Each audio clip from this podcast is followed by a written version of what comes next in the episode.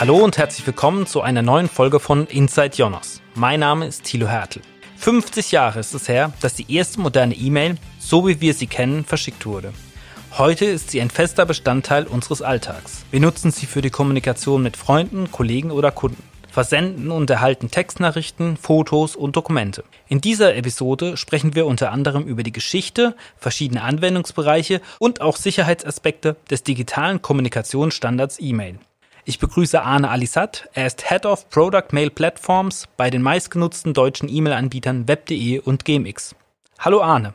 Wann hast du das erste Mal eine E-Mail verschickt? Kannst du dich daran erinnern? Hi. Ja, wann ich die erste verschickt habe, so ganz genau kann ich mich nicht daran erinnern. Ich weiß noch ziemlich genau, die aller, allererste E-Mail-Adresse, die ich hatte, war von AOL, weil mein erster Internetzugang war AOL und mein Vater hat irgendwann mal so eine CD mitgebracht mit, mit den kostenlosen Internetstunden und damit kam natürlich auch die erste E-Mail-Adresse mit, wobei ich die nie so richtig genutzt habe. Die erste E-Mail-Adresse, für die ich mich bewusst entschieden habe, die habe ich während meiner Abi-Zeit registriert bei web.de damals und die habe ich registriert, um mich für Studienplätze zu bewerben. Und das war dann die erste, die so aus meinem Namen bestand, um eben möglichst professionell zu wirken, um mich dafür zu bewerben da ist ja auch ein bestimmter Nutzen hinter der E-Mail gewesen bei deiner ersten E-Mail. Wofür wird denn so im Allgemeinen die E-Mail genutzt? Welche Anwendungsfelder gibt es da? Also heute bei web.de und bei GMX ist ganz klar das Konsumieren von E-Mail das Hauptanwendungsgebiet ist. Also unsere Nutzer, die lesen Newsletter, die benutzen die E-Mail-Adresse, um sich bei Shops zu registrieren, bekommen dann ihre Bestellbestätigung, Versandbestätigung. Auch für Behördenkommunikation oder wichtige Sachen, also wenn ich mit Firmen, Behörden etc. kommuniziere, wird die E-Mail E-Mail-Adresse sehr gern genutzt. Private Kommunikation spielt dagegen fast überhaupt keine Rolle mehr. Natürlich werden auch noch ein paar private E-Mails geschickt, aber die private Kommunikation ist hauptsächlich zu den Messenger-Diensten gegangen.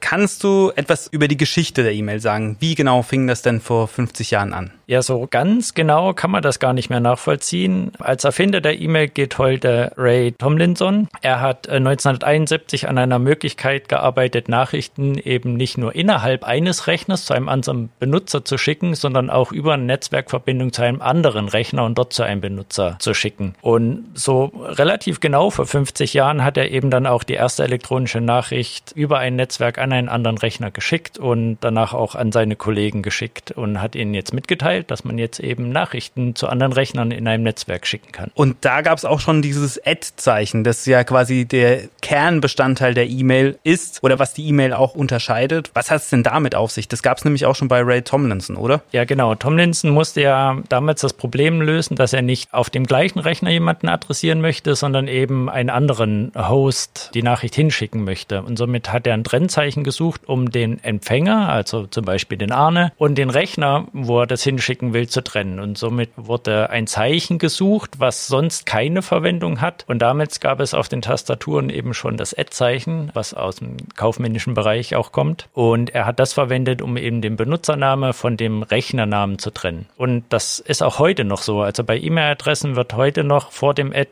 der private Teil, also das, was ich mir, wenn ich mich irgendwo registriere, auch selber aussuchen kann, das bezeichnet bezeichnet halt die Mailbox und hinter dem Ad kommt Stand heute noch der Domainname des Rechners, wo ich es hinschicke, beziehungsweise natürlich des Providers, wo ich es hinschicke. Wann kam denn die erste E-Mail nach Deutschland? Also wann wurde die verschickt und empfangen? Das hat noch eine ganze Weile gedauert. Die erste wurde empfangen im August 1984 hier in Karlsruhe von Michael Rothert, der an der Universität Karlsruhe eben den ersten deutschen Mail-Server implementiert und auch betrieben hat. Und gesendet wurde die E-Mail von äh, Laura Breeden aus dem CS-Net. Das war damals ein Netzwerk speziell für Wissenschaftler und das aus Cambridge das zeigt ja aber auch schon, dass es in einem sehr akademischen, elitären Rahmen stattfand. Wie wurde denn die E-Mail massentauglich? Also welcher Erfolgsfaktor steckt dahinter? Also massentauglich wurde die natürlich mit der Verbreitung des Internets. Ja. Im Internet muss ich mich vielleicht für Services registrieren, für Shops und die E-Mail ist eben das Standardmerkmal, was ich benutze, um mich irgendwo zu registrieren. Und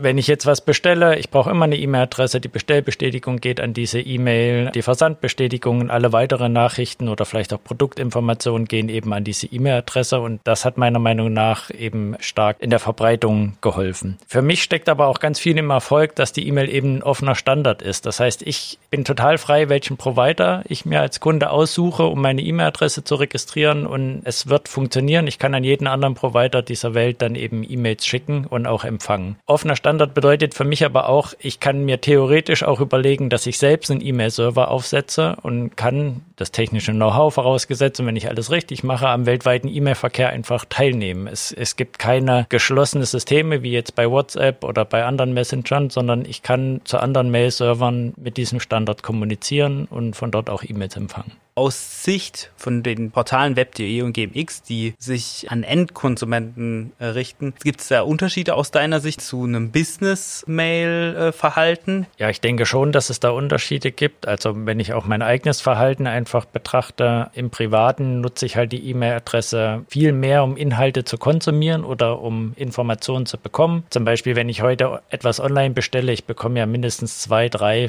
gegebenenfalls sogar mehr E-Mails. Ich bekomme die Bestellbestätigung, die Versandbestätigung, Bestätigung. Vielleicht schickt mir der Versanddienstleister auch noch mal eine E-Mail und hinterher bekomme ich dann vielleicht auch noch Produktinformationen von dem Shop. Also ich bekomme sehr, sehr viele E-Mails. Wenn ich selber E-Mail schreibe im privaten Umfeld, dann ist es tatsächlich eher, wenn ich mit Firmen oder vielleicht Behörden kommuniziere, um wichtige Sachen auszumachen oder jetzt auch in meinem privaten Kontext mit der Schule kommunizieren. Das ist aber wesentlich weniger als das, was ich an E-Mails bekomme. Also im privaten Kontext kann man sagen, dass so ungefähr das Zehnfache an E-Mails empfangen wird, wie wir tatsächlich versenden verwenden. Und im Business-Kontext sehen die Zahlen da deutlich anders aus. Also wird wesentlich mehr E-Mail geschickt und das Verhältnis zwischen Empfangen und geschickt ist da ein bisschen ausgewogener. Wie viele E-Mails werden aktuell im Schnitt verschickt? Wie sieht es denn bei Web.de und GMX aus? Also weltweit werden wirklich sehr, sehr viele E-Mail verschickt. Es gibt eine Studie der Radicati Group, die sagt, dass täglich rund 320 Milliarden E-Mails versendet und empfangen werden und dass das Volumen auch im Schnitt mit über 4 Prozent im Jahr wächst. Wir sehen das bei Web.de und GMX auch. Beide Marken zusammen haben etwas mehr als die Hälfte der Deutschen als Kunden, die ihre hauptsächliche E-Mail-Adresse mit uns verwenden. Und wir sehen halt wirklich, dass unglaublich viele E-Mails kommen. In Spitzenzeiten kommen bei uns bis zu 15.000 E-Mails pro Sekunde an. Und das sind nur die, die wir tatsächlich auch annehmen und unseren Kunden zustellen.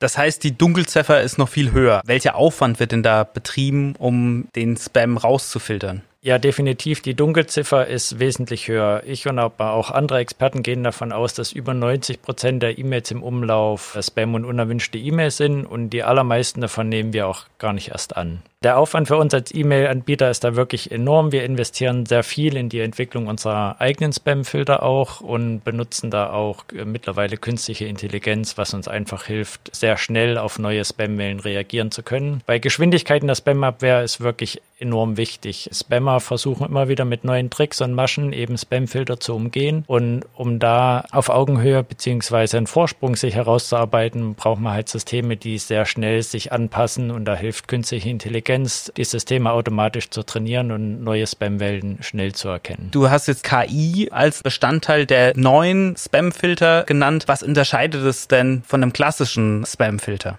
Einen klassischen Spamfilter kann man sich ungefähr so vorstellen, dass der eben versucht hat, anhand des Inhaltes der E-Mail zu erkennen, ist das jetzt eher eine gute oder eher eine schlechte E-Mail. Das funktioniert aber heute nicht mehr so gut. Es gibt zum Beispiel Themen, lass uns Bitcoin nehmen. Natürlich gibt es enorm viel Spam, der irgendwie einen Inhalt Bitcoin transportiert und versucht, einen auf Bitcoin-Börsen, die nicht gut sind, zu locken. Aber es gibt auch legitime E-Mails, wo Bitcoin drin vorkommt. Das ist einfach heutzutage auch ein Thema. Von daher kann ich nicht einfach sagen, anhand von, da kommt Bitcoin drin vor, dass die E-Mail gut oder schlecht ist. Es geht nicht nur um den Inhalt, es geht auch darum, Zusammenhänge zwischen E-Mails zu erkennen und somit Anomalien festzustellen. Und da hilft uns künstliche Intelligenz enorm. Also mir kommt es zumindest so vor, dass gefühlt immer noch sehr viel im Postfach landet, was nicht rausgefiltert wird. Woran liegt das denn? Und dass es auch so ein bisschen saisonalen Aspekt gibt. Ja, da bist du sicherlich nicht der Einzige, dem das so vorkommt oder der das so in seinem Postfach sieht. Insbesondere wer seine E-Mail-Adresse schon sehr lange hat, der hat oft das Gefühl, dass es eben sehr viel Spam immer noch im Posteingang ist. Wenn man aber ganz genau hinschaut, ist es sehr selten gefährliche E-Mail, also wirklicher Spam oder auch Phishing-E-Mails oder Viren, sondern meistens sind es halt viele Newsletter oder unerwünschte Werbemails. Das kommt teilweise auch daher, dass ich mich über den Laufe der Jahre in vielen Shops und Services registriert habe. Ich habe vielleicht auch mal ein Gewinnspiel mitgemacht und in der Regel erhalte ich ja dann von jedem dieser Shops Gewinnspiele ein oder mehr mehrere E-Mails und Newsletter und Werbung, die ich dann eben regelmäßig bekomme. Und so kann eben das Gefühl entstehen, dass neben den vielen wichtigen E-Mails, die ich in meinem Posteingang eigentlich sehen will, ganz viel Unerwünschtes ist. Und das nervt mit der Zeit. Und so kommt eben der Eindruck von zu viel Spam im Posteingang. Jetzt würde ich kurz noch gerne einschieben. Du hast es, glaube ich, jetzt gerade in deiner Antwort schon erwähnt. Welche Form von Spam gibt es? Also kann man die so ein bisschen in Gruppen unterscheiden? Wir unterscheiden auch Gruppen. Also wir unterscheiden, was ist für mich relevante E-Mail und wichtige E-Mail. Das sind die guten, also kein Spam oder Ham. Und dann im Spam unterscheiden Ham? wir. Ham ist das, äh, das Gegenteil von Spam. Für was steht das? Schinken. Gut. Oder vielleicht ist kein Spam besser. Ist es ein Fachbegriff bei euch auch so? Oder dass, dass es sich so Wir entwickelt hat wie. So, ja. Okay, gut. das habe ich tatsächlich zum ersten Mal gehört. Ja, Spam kommt ja vom Dosenfleisch. Ne? Genau, ja. Das ist ja dieser Sketch von Monty Pythons. Genau. Auf der einen Seite habe ich die für mich wirklich relevanten Mails, das sind auf jeden Fall die guten Mails. Auf der anderen Seite, im anderen Extrem, habe ich wirklich gefährliche Mails. Wir sagen dazu auch Red Spam. Das sind halt Trojaner, Viren, Phishing-Mails. Das ist wirklich, wenn ich die öffne und darauf reinfalle, dann wäre das für mich als, als Empfänger wirklich eine gefährliche Sache. Und dann dazwischen habe ich natürlich den Spam in verschiedenen Schattierungen. Das geht quasi vom, wir sagen dann dazu auch gerne Black Spam, also illegale Angebote, illegale Pillen, Pharmazie oder auch die falschen Bitcoin-Portale, auf die ich gelockt werden soll. Und dann gibt es einen ganz breiten Graubereich. Das ist eben die E-Mail, die ich vielleicht bekomme, weil ich mich mal irgendwo registriert habe oder vielleicht habe ich es sogar mal wirklich abonniert, aber mit der Zeit nervt sie mich und vor allen Dingen, wenn es dann zu viel davon wird, dann ist das der große Bereich der unerwünschten E-Mails. Es ist ist nicht illegal, dass ich die bekomme, aber sie nervt mich mit der Zeit. Was können Nutzer tun, um Spam zu erkennen? Selbst zu erkennen, da sollten sie eigentlich uns vertrauen, aber der Nutzer kann was tun, um Spam oder den gefühlten Spam auch zu minimieren. Unerwünschte Newsletter abbestellen hilft enorm natürlich, weil dann die E-Mail gar nicht mehr erst kommt. Bei web.de und GMX, aber auch bei anderen E-Mail-Anbietern sieht man ganz oft eine Newsletter-Abmelden-Funktion, die oben im Kopfbereich der E-Mail schon angezeigt wird, also im Produkt. Das heißt, ich würde jedem Nutzer empfehlen oder jeder Nutzerin bei uns in den Apps oder auch im Webfrontend eben zu gucken, gibt es eine Newsletter-Abbestellen-Funktion und wenn man die verwendet, verwendet, dann machen wir es eben sehr einfach. Es ist ein Klick und dann schicken wir an den Absender automatisiert den Abmeldewunsch und dann kommt der Newsletter auch künftig nicht mehr. Bei dubiosen Angeboten oder bei richtig wirklichen echten Spam-Phishing immer die Spam-Melden-Funktion verwenden. Das sorgt zum einen, dass der persönliche Spam-Filter trainiert wird. Zum Beispiel wird der Absender auf die Blockierliste geschrieben. Das heißt, vom selben Absender bekomme ich definitiv keine E-Mail mehr in den Posteingang. Es hilft uns aber auch, unsere Spam-Filter zu trainieren und dann insgesamt eben zu erkennen, wo sind Lücken in der Erkennung und da die Systeme wieder zu stärken. Das heißt, lieber eine Mail in den Spam-Ordner verschieben, als sie einfach direkt zu löschen. Genau, beim Löschen ist die Mail weg, aber wir kriegen keinerlei Signal, dass die Mail irgendwie Spam war oder gefährlich war. Das heißt, lieber die Spam-Melden-Funktion nutzen oder eben die E-Mail in den Spam-Ordner verschieben und dann äh, können wir unsere Systeme trainieren. Wie geht's mit der E-Mail weiter? Wird es in absehbarer Zeit vor einem neuen Standard ersetzt werden? Wie bereitet ihr euch bei GMX und Web.de auf die nächsten 50 Jahre E-Mail vor? Also ich glaube, die E-Mail wird bleiben. Die E-Mail ist heute das Rückgrat im Internet und vor allen Dingen im E-Commerce. Also immer dann, wenn ich Online-Services benutze, wenn ich Sachen bestelle und das wird noch viel, viel stärker werden. Ich denke, im Consumer-E-Mail-Bereich geht es hin zu intelligenten Assistenten. Also wir haben ja auch darüber gesprochen, dass die Vielzahl an E-Mails irgendwie nervig für mich sein kann. Und für mich sieht die Zukunft so aus, dass es eben intelligente Assistenten gibt in meinem Postfach, was mir automatisch die E-Mails zum Beispiel sortiert. Also dass ich eine spezielle Ansicht habe, wo ich alle meine Newsletter finde und dass ich vielleicht auch eine gute Übersicht habe, wo ich meine Bestell-E-Mails finde. Und somit hilft mir Web.de und GMX zum Beispiel, um eben den Überblick über meine vielen E-Mails zu behalten. Vielen Dank für das Gespräch, Arne. Ich danke dir, dass ich hier sein durfte. Gerade im professionellen Umfeld läuft ein Großteil der Kommunikation über E-Mail, aber wo liegt genau der Fokus bei Business-Anwendern? Ein Einblick in die E-Mail bei Jonas als Provider für größtenteils Geschäftliche Kunden gibt uns Hagen Engelmann. Er ist Softwarearchitekt und verantwortet hier das Thema E-Mail. Hallo Hagen, zum Einstieg auch an dich die Frage, wann hast du das erste Mal eine E-Mail verschickt? Tatsächlich kann ich es nicht mehr 100% auseinanderhalten, aber ich glaube, es war meine erste Mailadresse im Studium und die wurde dann auch wirklich äh, massiv verwendet. Also die Professoren haben Aufgaben geschickt, man hat seine Aufgabenergebnisse darüber geschickt und das war mein erster Kontakt mit der E-Mail-Adresse und danach war wirklich meine erste richtig private E-Mail-Adresse bei web.de. Dann will ich aber jetzt vom privaten, von der privaten E-Mail in den geschäftlichen Bereich gehen. Welche besonderen Anforderungen gibt es denn für die geschäftliche Nutzung von E-Mails und wie unterscheidet sich das Ganze von dem privaten E-Mail-Verkehr? Also im geschäftlichen E-Mail-Verkehr, so wie wir es wahrnehmen und wie man das vielleicht auch aus seinem geschäftlichen Umfeld kennt, ist die E-Mail durchaus jetzt der Ersatz für das, was man früher als Rundbrief einfach versendet hat. Und da wird über die E-Mail-Kommunikation ganz viel äh, verbindliche Kommunikation einfach abgewickelt. Also nach meiner Erfahrung ist in jeder E-Mail, die man geschäftlich so verschickt, innerhalb des Unternehmens eine gewisse Verbindlichkeit und natürlich auch, wenn man mit seinen Kunden kommuniziert, hat die E-Mail, die man mit Kunden austauscht, sogar eine rechtsverbindliche Wirkung. Also als Beweismittel vor Gericht sind E-Mails ja durchaus auch zugelassen. Insofern muss man sich im geschäftlichen Umfeld dann halt schon wirklich Gedanken dazu machen, was die Archivierung angeht. Das ist durchaus eine wichtige Sache, als auch was die Rechtsverbindlichkeit angeht und auch natürlich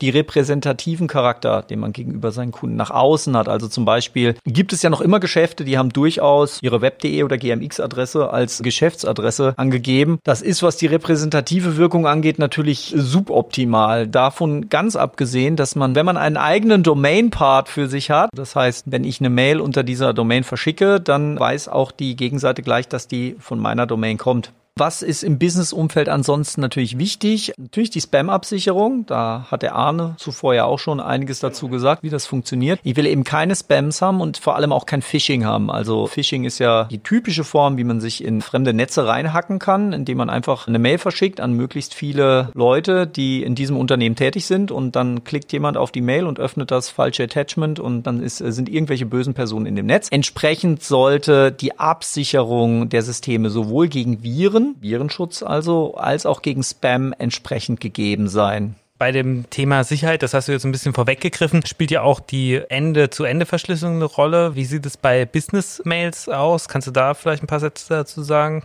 Erst ganz kurz, was meinen wir überhaupt mit Ende-zu-Ende-Verschlüsselung? Welche Technologien stehen dahinter? Das ist immer eigentlich ein Public-Private-Key-Verfahren. Das heißt, ich habe einen privaten Schlüssel, den kenne nur ich, und einen öffentlichen Schlüssel, den kann ich allen Leuten geben. Und über diesen öffentlichen Schlüssel können Dinge verifiziert werden, beziehungsweise können Dinge so getan werden, dass nur ich sie entschlüsseln kann. Und gehen wir konkret in die Beispiele rein. DKIM, D-Mark, SPF. Damit verifiziere ich die Organisation, die eine Mail verschickt hat. Mit Organisation ist der Domain-Part der versendeten Mail gemeint. Das heißt, SPF und DKIM stellen sicher, dass der Mail-Server, der diese Mail versendet hat, dazu berechtigt ist, von dieser Domain eine Mail zu verschicken. Das heißt, ich habe ein Unternehmen, ich habe eine Domain und dadurch weiß die Gegenstelle, wenn da SPF und D-Mark stimmen, dann ist das auf jeden Fall auch von diesem Unternehmen gekommen. Die Person ist damit nicht eindeutig identifiziert. Die Person hat sich nicht persönlich ausgewiesen. Ja, das ist die Sache mit der elektronischen Signatur. Das ist so wie ein elektronischer Ausweis. Und da kommt dann das Public-Private Key-Verfahren auch rein. Public Keys können verwendet werden, um Nachrichten an mich zu verschlüsseln. Und dann kann auch nur ich sie entschlüsseln. Das ist diese eine Sache mit der Ende-zu-Ende-Verschlüsselung. Wenn beide Stellen die Ende-zu-Ende-Verschlüsselung nutzen und der Versendende schickt immer mit dem Public Key verschlüsselt, sodass der Empfangende, nur der Empfangende das entschlüsseln kann.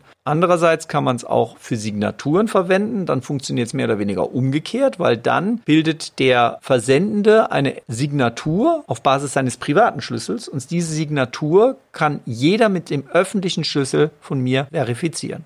Warum funktioniert das bei E-Mail nicht so gut? Wenn man ein zentral organisiertes System hat, zum Beispiel WhatsApp oder Signal, dann habe ich eine zentrale Instanz, die meine öffentlichen Schlüssel verwaltet. Und das gibt es bei E-Mail, zumindest für PGP, eben nicht. Jeder kann einen öffentlichen Schlüssel hochladen und behaupten, der gehört zu irgendeiner E-Mail-Adresse. Also kann auch jeder einen öffentlichen Schlüssel für angeblich meine E-Mail-Adresse hochladen, weil es keine zentrale Instanz gibt, die sagt, diese E-Mail-Adresse gehört zu meinem öffentlichen Schlüssel. Bei WhatsApp geht das natürlich über die Telefonnummer. Da wird ganz klar gesagt, die Telefonnummer Telefonnummer, der wird ein Schlüsselpaar zugeordnet, das organisiert der WhatsApp-Server. Der private Schlüssel verbleibt zwar auf deinem Handy, aber der öffentliche Schlüssel, der wird von WhatsApp mir zugeordnet. So kann eine zentrale Instanz natürlich deutlich leichter so ein Verfahren einfach mal etablieren und Änderungen an einem Verfahren durchsetzen kann sie natürlich auch deutlich leichter, weil wir haben mit E-Mail einen öffentlichen Standard. Das ist ein totaler Segen, weil jeder kann sich daran beteiligen und äh, jeder kann auch mit einer relativ geringen Einstiegshürde einen eigenen Mail-Server betreiben. Aber tatsächlich wird niemand gezwungen, die Sicherheitsstandards zu nutzen. Weil es eine dezentrale Organisation ist, geht das dann im Endeffekt nur über die Masse und über die Masse, das bedeutet dann größere Provider müssen sich einigen und sagen, wir etablieren jetzt diese Standards und das passiert jetzt auch gerade. Also da gehe ich davon aus, dass in den nächsten Jahren ohne DKIM und SPF und DMARC nichts mehr gehen wird. Aber bei PGP sehe ich das noch nicht, weil sich da auch noch keiner gefunden hat, der das wirklich promoten will von den Großen. Das muss man gucken, wie sich das die nächsten Jahre entwickelt. Vielleicht etabliert sich auch noch ein neuer Standard, aber das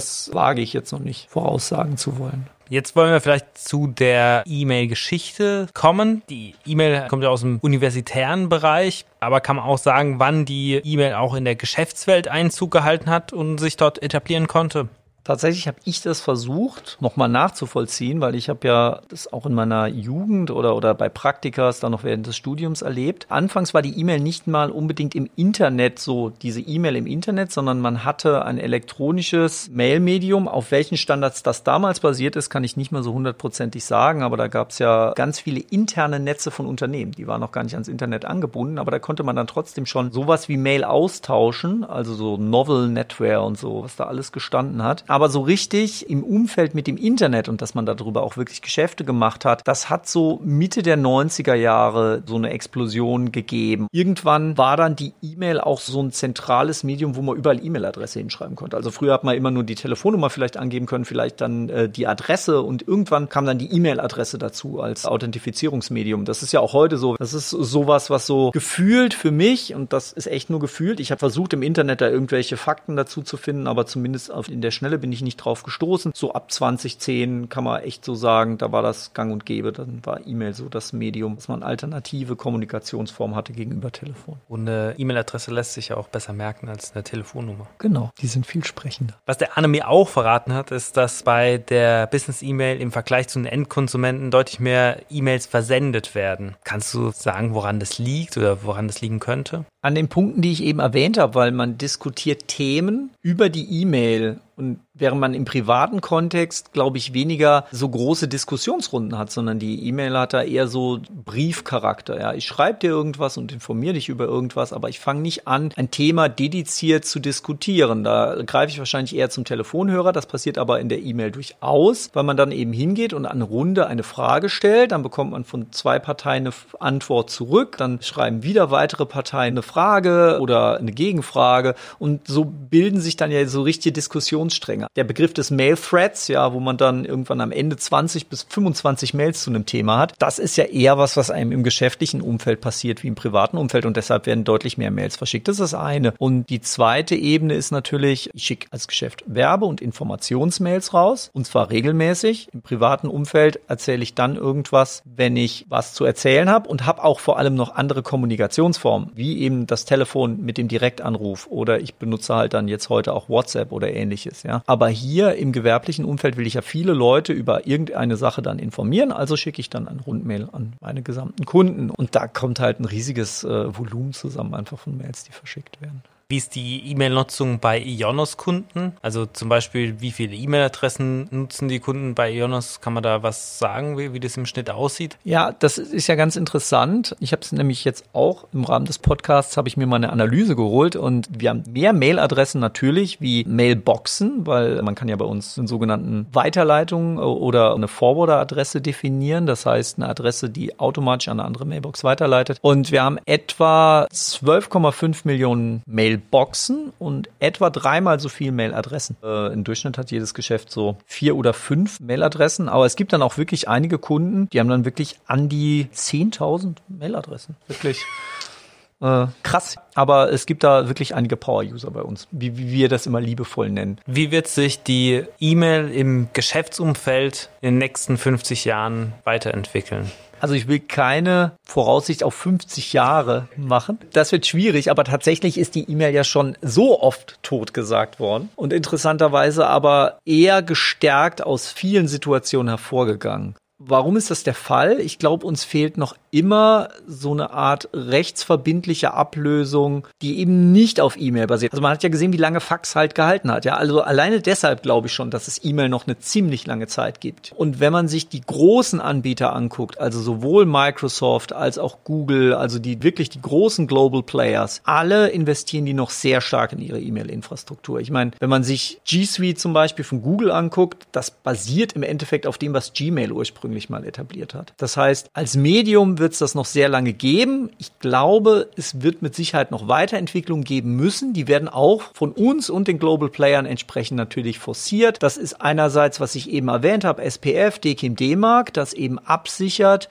dass ich sicher sein kann, dass die E-Mail, die ich gerade empfange, auch wirklich von der Person kommt, die behauptet, sie verschickt zu haben. Und das wird von allen forciert und irgendwann wird es dann wirklich so sein, dass man von Mailsystemen, die das nicht vernünftig unterstützen und nicht entsprechend signiert haben, dass dann die Mails äh, aus diesen Systemen eben ganz schlecht geratet werden, gegebenenfalls eher im Spam landen und somit wird sich das dann über den Markt regeln, dass das deutlich besser abgesichert wird. Und ich glaube auch, dass das Thema Ende-zu-Ende-Verschlüsselung noch nicht ganz tot ist oder im Gegenteil von tot ist. Es gibt ja jetzt schon Ansätze, das einfacher zu machen, auch bei web.de, auch Firmen wie Open Exchange versuchen da entsprechende Lösungen zu etablieren. Bisher hat sich da noch nicht die Silver Bullet, wie man so schön sagt, gefunden, aber ich glaube, das wird nochmal ein sehr, sehr wichtiges Thema werden und wenn das existiert, dann ist die rechtsverbindliche Kommunikation noch deutlich stärker eingebunden und man kann deutlich besser rechtsverbindlich eben über E-Mail dann noch kommunizieren und dann vielleicht auch alles über E-Mail abwickeln. Und insofern glaube ich nicht, dass das E-Mail-System tot ist. Davon abgesehen, ein föderiertes, dezentrales System. E-Mail kann man theoretisch überall hin verschicken. Das ist auch extrem latenztolerant und extrem fehlertolerant. Also wenn ein Knoten im Netz nicht antwortet, probiert man es halt noch x-mal und man braucht ziemlich lang, bis es aufgibt. Also theoretisch kann man das auch an Maß verschicken. Von daher glaube ich, dass das durchaus noch eine längere Zukunft hat, als man da vielleicht noch vor fünf Jahren oder zehn Jahren gedacht hat, dass es hätte. Vielen Dank für das Gespräch. Danke, dass ich äh, die Möglichkeit hatte, mich hier zu äußern. In einer der nächsten Folgen unseres Podcasts wollen wir die E-Mail-Archivierung vorstellen, die ja gerade für Geschäfts-E-Mails wichtig ist. Abonnieren Sie daher unseren Inside Ionos Podcast direkt unter inside.ionos.de auf Spotify, bei Apple Podcasts oder dieser und verpassen Sie so keine neue Episode mehr. Auch freuen wir uns über Bewertungen, Anregungen und Kommentare, entweder direkt unter dieser Podcast-Folge oder per Mail an podcast.ionos.com. Vielen Dank fürs Zuhören und bis zum nächsten Mal.